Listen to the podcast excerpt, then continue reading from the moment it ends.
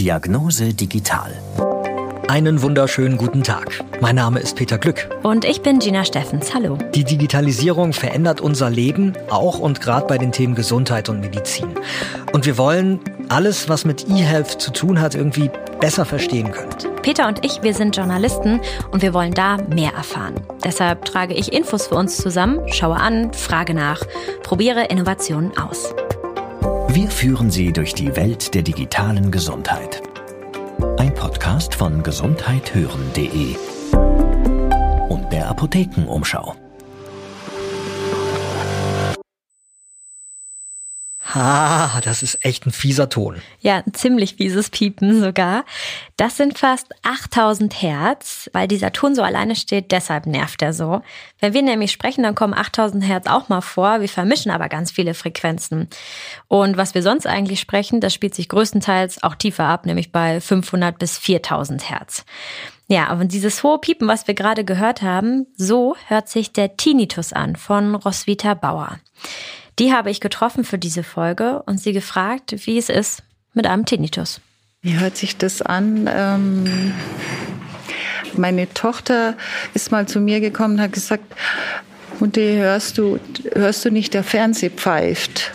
Der war kaputt, also der hat quasi im Hintergrund ein, war das ein Pfeifen so ganz laut.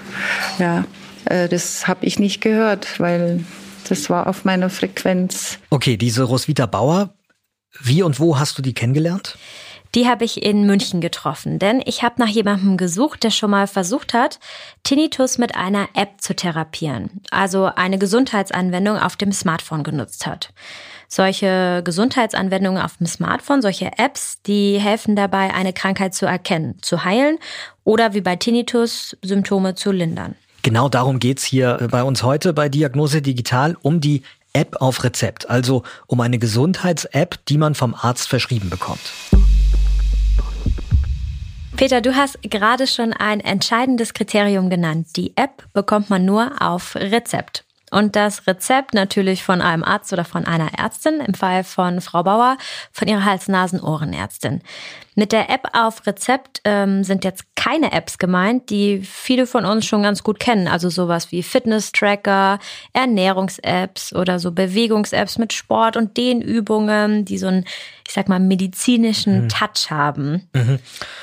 Aber was unterscheidet dann jetzt eine richtige Medizin-App im Kern von einer Sport-App oder so einer Ernährungs-App? Sie sind mit einem Medizinprodukt gleichzusetzen. Deshalb finde ich Medizin-App, ähm, was du gerade gesagt hast, ein ganz treffendes Wort.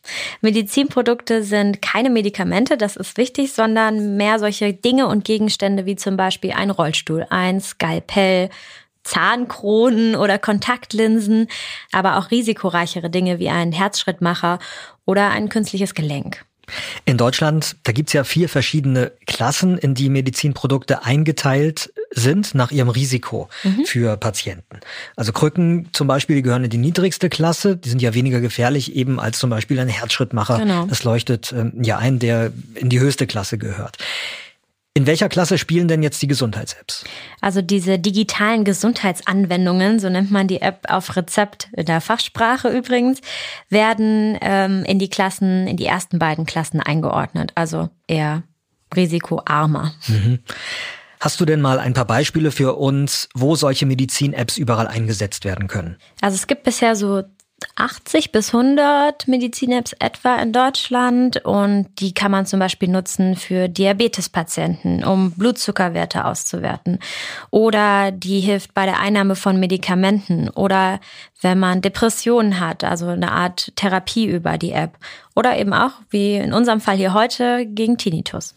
Okay, also dann lass uns noch mal auf das Beispiel von Frau Bauer schauen. Die hat also eine App gegen Tinnitus ausprobiert. Und um das kurz noch mal zu erklären, Tinnitus, das ist, wenn man einen Ton im Ohr hört, der eigentlich gar nicht da ist, der aber vom Gehirn erzeugt wird. Das kann dieses klassische Piepsen im Ohr sein, das wir eben gehört haben. Das kann aber auch ein tiefer Ton sein. Der kann gleichmäßig sein oder eher ruckelnd. Also da gibt es verschiedene Varianten. Und als Hilfe gibt es verschiedene Therapien und Ansätze. Und du, Gina, du hast dir halt jetzt mal diese Medizin-App angeschaut. Genau, die heißt Tini Tracks und das ist eine Musiktherapie, die man über die eigenen Kopfhörer hört. Ich habe ähm, dazu Jörg Land in Hamburg besucht, der ist der Hersteller und der Chef von Sonomed. Das ist jetzt die Beispielmusik, ne? Die ja, das ist so ein Beispielmusik, ich spiele mal ein bisschen vor.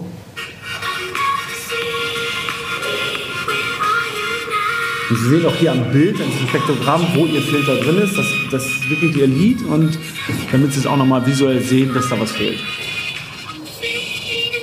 Okay, also hier merke ich jetzt schon, dass da irgendwie der Bass fehlt oder so ein bisschen genau. die Tiefen Es hört sich schon genau. einfach ganz, ganz hoch und so. Ähm, genau. Nicht so, nicht so angenehm und so bekannt an wie sonst. Genau, aber es ist ja am Ende kein Spaß, sondern es ist eine Behandlung. Also die Therapie über Tinitracks funktioniert so, mal knapp und etwas verkürzt erklärt. Man lädt seine eigene Lieblingsmusik in diese App die wird dann so bearbeitet und ummoduliert, dass der Musik eine Frequenz fehlt, die der Tinnitus dann ersetzen soll. Dadurch soll der Tinnitus im Bestfall leiser werden. Das ist kein neues Verfahren. Dafür gibt es eine wissenschaftliche Grundlage, die hat ähm, die Uni Münster entwickelt und an Probanden getestet. Das ist das Tailor-Made Notched Music Training, also eine ja, handgemachte Lücke in der Musik. Genau, das heißt, die haben zwei Gruppen gehabt. Mhm. Die eine Gruppe hat die Musik zu hören bekommen, die tatsächlich frequenzgefiltert war durch die App. Die sogenannte Kontrollgruppe, da waren Menschen drin, die haben auch Musik ähm, zu hören bekommen und denen wurde gesagt, da wird die Tinnitus-Frequenz rausgefiltert, das stimmte aber gar nicht. Mhm, also Placebo. Dann hat man halt geguckt, wie wirkt das wo? Mhm, und dabei kam raus, dass sich die Ergebnisse der Gruppe jetzt nicht fundamental voneinander unterscheiden, aber es gibt Menschen, bei denen es klappt. Natürlich weiß man jetzt auch nicht, ob die Bedingungen zu Hause mit Kopfhörern gemütlich auf dem Sofa mit meiner Lieblingsmusik dieses Verfahren vielleicht, dieses Training viel ähm, wirksamer machen. Wie haben Sie das dann eigentlich am Anfang an ähm, Erkrankten getestet, als Sie die Tini-Tracks entwickelt haben? Ja, Tini-Tracks, die Neurotherapie, das erste Tini-Track ist halt eigentlich die reine technische Übersetzung von dem, was da in klinischen Studien untersucht wurde.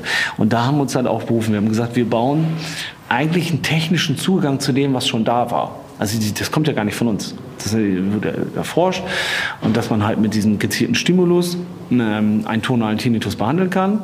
So die Herausforderung war halt immer, wie setze ich das im technischen Alltag ein? Weil sie, nur weil etwas unter Laborbedingungen klappt, heißt noch nicht, dass es im normalen Alltag vom Patienten klappt, weil der Patient benimmt sich halt nicht wie, wie ein Studienteilnehmer.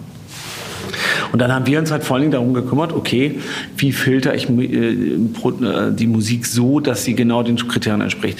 Wir haben einen Algorithmus entwickelt, wie man prüfen kann, ähm, dass ähm, welche Lieder geeignet sind, abhängig von der Tinnitusfrequenz. Zum Beispiel Hörbücher ist sehr schmalbandig, geht nicht.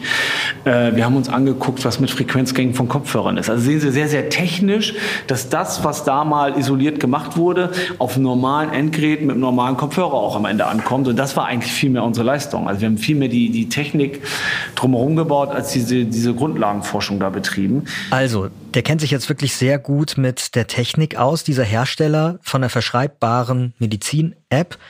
Der ist kein Arzt, sondern der ist mehr so Computerfachmann, oder? Das ist mein Eindruck. Genau, also Jörg Land ist ITler und ja, ich finde, man merkt daran, okay, man muss jetzt kein Mediziner oder Pharmaunternehmer oder sowas sein. Er wurde von einem Arzt ist echt schon noch ein paar Jahre her, ähm, angesprochen, ob er für dieses Tailor-Made Notch Training, ja, das offline schwieriger umzusetzen ist, eine App bauen kann. Und wir merken, wer sowas entwickelt, der muss eben nicht äh, aus so einem mhm. Sektor kommen oder vorher was damit zu tun gehabt haben.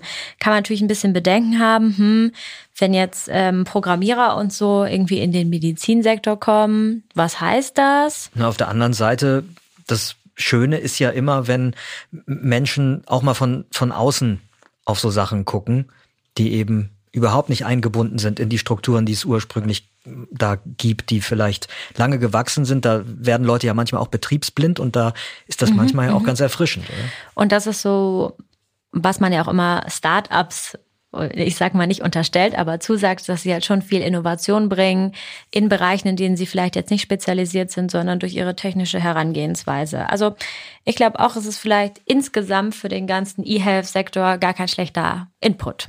Hm. Ähm, Tinitracks gibt es tatsächlich auch schon ein paar Jahre. Mittlerweile gibt es auch schon weitere Medizin-Apps zur Behandlung von Tinnitus, zum Beispiel MyNoise oder TiniWell. Aber Tinitracks ist einer der ersten Apps, die vom Arzt verschrieben werden konnten. Und ja, mittlerweile wird die auch von fast 80 Krankenkassen bezahlt. Also das heißt, die Frau Bauer, die konnte mit einem Rezept dann diese App runterladen oder wie funktioniert das genau technisch? Genau, also sie hat über ihre Krankenkasse von dieser App gehört und sie dann von ihrer HNO-Ärztin verschrieben bekommen. Aber man muss natürlich erstmal diagnostiziert werden und vom Arzt auch als geeignet befundet werden. Man bekommt dann einen Flyer mit einem Code und kann dann die App herunterladen und für sich freischalten, diese Therapie. Und die Ärztin hat dann aber ähm, vorher die genaue Tinnitusfrequenz rausgefunden, nehme ich an, und die, die muss dann in die App irgendwie eingegeben werden oder wie funktioniert das? Genau, also vom Arzt wird diese Frequenz ermittelt, die tippt man dann am Anfang in die App ein, damit die Musik, die man auch da reinlädt, ummoduliert wird. Ähm, und als Voraussetzung, man, das kann nicht jeder nutzen. Also man braucht schon so einen tonalen Tinnitus, der auf einer Linie bleibt und der auch eigentlich chronisch ist. Also ist nicht für alle Patienten geeignet. Und das muss der Arzt eben erstmal feststellen, dass man dafür auch geeignet ist. Ja, und dann hat äh, Frau Bauer die App getestet. Die Vorgabe ist bei dieser App, dass man täglich Minimum 90 Minuten ähm, diese Musik über Ohrstecker oder Hörapparate quasi hört sich einverleibt. Und das Problem ist, also mich hat es äh, mehr gestresst, da ich Vollzeit arbeite. Also das heißt, ich musste ja diese Zeit, um diese Musik zu hören, also es war meine eigene Musik und mein, meine Lieblingsmusik, aber ähm, äh, ich war, also ich habe mich unter Druck gesetzt gefühlt, also regelmäßig. Das ist so wie wenn ich jeden Tag Tabletten nehmen müsste. Also wir hören jetzt bei ihr, dass sie vielleicht nicht so angetan oder begeistert von dieser mhm, Anwendung war. Sie hat auch schon viel ausprobiert. Sie hat seit zehn Jahren Tinnitus. Das ist schon auch belastend. Mm, Tinnitracks und andere Medizin-Apps geben natürlich kein Heilversprechen. Klar. Bei vielen Leuten bringt es auch was und sie nehmen den Tinnitus weniger wahr nach der Therapie. Es geht bei Medizin-Apps darum, dem Patienten oder der Patientin ja was an die Hand zu geben und für die es sonst vielleicht noch wenig Therapieformen gibt. Also bei Tinnitus zum Beispiel, ja, ist das so oder gibt es noch nicht die eine Heilmethode. Deshalb versucht man den Leuten was anderes auch vorzustellen. Die Erfahrungen, die Frau Bauer da jetzt gesammelt hat, die bringt mich aber schon noch mal auf eine wichtige Frage und zwar, wie man eigentlich garantiert, dass solche Apps auf Rezept auch was bringen. Also wie wird da die Qualität gemessen? Ja, das ist ein Thema, mit dem sich echt einige Menschen in Deutschland beschäftigen, vor allem welche vom Bundesgesundheitsministerium. Also als erstes möchte man Qualität garantieren durch die Zertifizierung zum Medizinprodukt. Da haben wir am Anfang schon mal drüber gesprochen. Das gab es vorher auch schon, wie bei Tinitrax. Das war auch schon vorher ein Medizinprodukt. Aber es ändert sich jetzt einiges durch das digitale Versorgungsgesetz. Das wurde letztes Jahr im Dezember 2019 verabschiedet und ist ein Gesetz, das ja eigentlich die ganze Digitalisierung von Gesundheit und Medizin in Deutschland in riesigen Schritten voranbringen soll. Genau. Dieses Gesetz sieht vor, dass jetzt voraussichtlich im August eine Liste erscheint, das DIGA-Verzeichnis, in dem Medizin-Apps landen, die verschrieben werden können und dann auch von den Krankenkassen übernommen übernommen werden müssen. Die Hersteller von Medizin-Apps sind jetzt gerade aktuell im Mai ähm, dabei, ähm, Anträge einzureichen beim Bundesinstitut für Arzneimittel und Medizinprodukte. Das kümmert sich darum. Und diese Behörde prüft an die 120 Aspekte jeder Anwendung. Das ist so ein erster Schritt. Aber es ist für die Patientensicherheit gedacht worden, das ganze, die ganze Regulierung. Die ist jetzt europäisch auch harmonisiert. Ja, und so muss man es verstehen. Also plastisches Beispiel, was ich immer gerne sage, wenn Sie jetzt zum Beispiel irgendwie von, von, von Klebeband haben, was Sie privat nutzen zum Basteln, oder Sie haben Klebeband, was irgendwie im operativen Bereich eingesetzt wird, das mag vielleicht das gleiche Produkt sein wirklich identisch. Aber dass das andere Klebeband in, einem, in einer OP benutzt wird, ist es ein Medizinprodukt. Und das ganze Thema Sicherheit, Produktqualität, Chargen und so kommt auf Sie zu. Das glaube ich, das ist der beste Vergleich zu sehen, wo beim gleichen Produkt nur durch einen anderen Nutzen einzweckt. Sie haben, weil wenn Ihnen beim Basteln das Klebeband reißt, ist Ihnen das dann egal. Ziehen Sie noch eins ab. In OP darf es nicht reißen. Ja, und was noch ähm, jetzt gar nichts mit der Qualität zu tun hat, aber ich finde ein ganz wichtiger Hinweis ist, durch das digitale Versorgungsgesetz hat sich jetzt auch für uns als äh, Patientinnen und Patienten was geändert. Also man bekommt einen Anspruch auf die Versorgung mit einer digitalen Gesundheitsanwendung. Also wenn der Arzt sie mir verschreibt, ich gesetzlich versichert bin, muss die Krankenkasse das zahlen. Und das ist übrigens weltweit, wenn es jetzt so durchkommt, einmalig. Das heißt natürlich, das könnte für die Krankenkassen dann auch echt noch ziemlich teuer werden die Begeisterung auf der Seite hält sich dann möglicherweise in Grenzen oder wie ist es?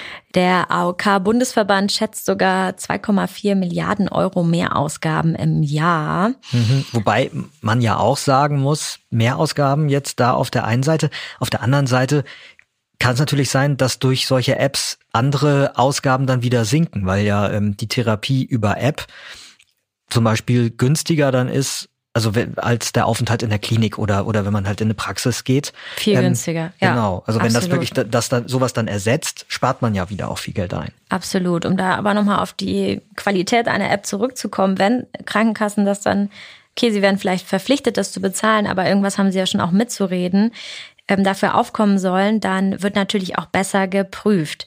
Das sagt vor allem Dr. Johannes Bittner von der Bertelsmann Stiftung wenn wir darüber sprechen, dass äh, Apps auch erstattungsfähig werden, äh, also durch die gesetzliche Krankenkasse auch bezahlt werden, dann wird dieser werden diese Anforderungen nochmal erweitert. Dann geht es unter anderem auch darum, dass die App einen medizinischen Nutzen haben muss, also in irgendeiner Form sich positiv auf die Versorgung äh, auswirken muss. Das muss auch entsprechend durch Studien nachgewiesen werden.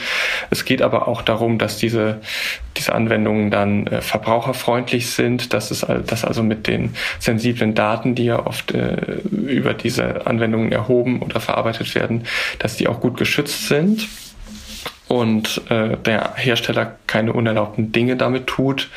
Also er meint eine Krankenkasse, die auch jetzt schon ähm, eine Behandlung mit einer verschreibbaren App übernimmt, das ist eigentlich ein gutes Zeichen dafür, dass man der App auch vertrauen kann. Und ja, vermutlich auch, ich meine, wenn meine Ärztin oder mein Arzt mir das verschreibt, die haben sich da ja auch informiert, die werden ja das nicht einfach so machen. Ja, also Tinitracks verschreiben, glaube ich, gerade in Deutschland so an die 600 H&O-Ärzte. Also die App ist sicher nicht gefährlich, man kann keinen Schaden nehmen dadurch.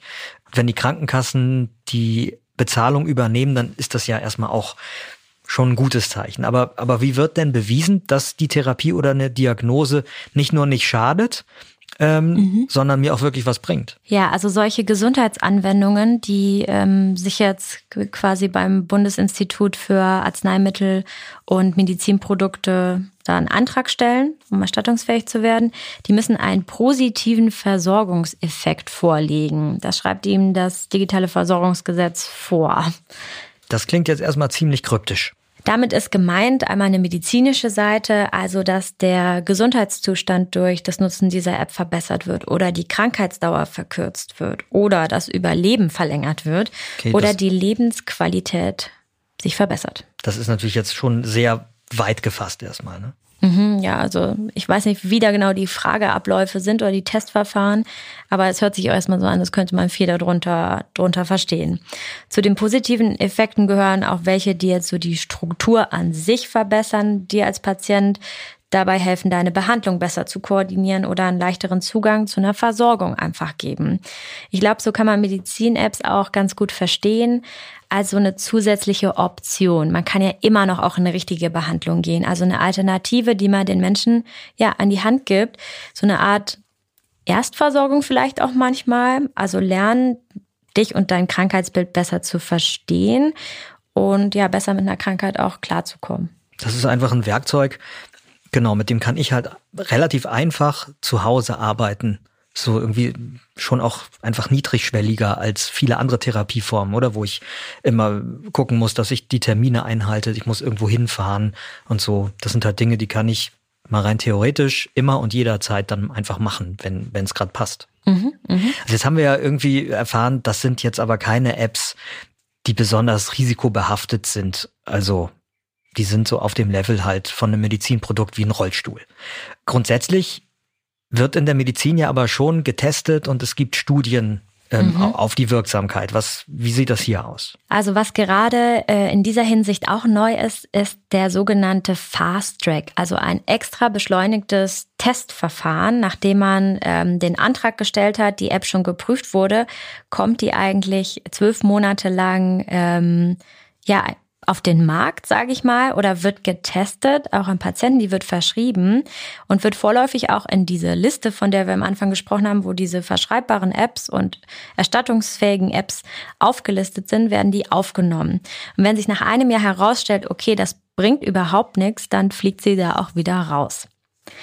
Ja, dazu äh, hören wir nochmal Johannes Bittner von der Bertelsmann Stiftung. Im Vergleich zu Medikamenten könnte man jetzt sagen, ist es etwas einfacher ähm, für den Hersteller äh, einer digitalen Anwendung in die Regelversorgung zu kommen. Das hat äh, den Hintergrund, dass dass in diesem Markt sehr viel Innovation drinsteckt, äh, die man auch äh, an den Patienten rantragen möchte, um ihn davon profitieren zu lassen. Und das Feld ist noch sehr neu, das heißt, man hat noch gar nicht so sehr etablierte ähm, Studiendesigns, mit denen man die Wirksamkeit digitaler Anwendungen prüfen kann. Deshalb ist dieser Prozess hier etwas vereinfacht und auch beschleunigt worden. Äh, er wird auch als sogenannter Fast Track bezeichnet. Also es gibt jetzt diesen Fast Track, das ist, weil die Politik das halt auch voranbringen will. Ne? Also dass es halt beschleunigt ist. Ist ja so, schon so ein bisschen so, dass jetzt die App-Nutzer auch Versuchskaninchen so ein bisschen sind. Ja, also man kriegt eine App schon verschrieben ähm, und dann wird aber auch geguckt noch weiterhin, ob es überhaupt wirklich was bringt. Ja, aber vielleicht auch so unter dem Gedanken, okay, das ist nichts, was jetzt lebensgefährlich ist mhm. und ähm, vielleicht auch die beste Art ist, irgendwie zu testen, weil du bist ja auf dich allein gestellt, wenn du mit deinem eigenen Smartphone diese App nutzt. Ja, also, ich finde das, so ich finde das gar nicht schlecht. Also eben, weil du ja auch sagst, das sind ja keine gefährlichen Sachen. Und so kann ja unter echten Bedingungen auch wirklich dann wirklich geguckt werden, mhm. ob es was bringt oder eben nicht. Also ja, Roswitha Bauer hat das ja. Kommen wir noch mal zurück zu ihr. Ja. Ähm, eigentlich schon hinter sich. Die hat ja ja ein Jahr lang unabhängig von dieser Testphase aber die Tinitrax-Therapie gemacht. Und wir haben gehört, sie ist wenig begeistert von dieser konkreten App. Ja, und dann schauen wir noch mal, wie jetzt am Ende eigentlich so ihr, ihr Resümee war. ähm, und Sie haben das äh, ja ein Jahr durchgezogen. Ja. Hatten Sie dann währenddessen auch mal Erfolge damit? Bewusst hatte ich keine Erfolge damit. Ich war immer so in dem Level, ich muss heute noch äh, Musik hören. Ich habe es dann auch versucht, morgens eben auf dem Arbeitsweg die Musik zu hören eben und dann abends auf dem Nachhauseweg. Aber das, es war mir zu anstrengend. Ich habe es nicht abgebrochen, aber äh, es hat mir nichts gebracht, muss ich ganz ehrlich sagen. Es hat sich nichts verändert. Also leider.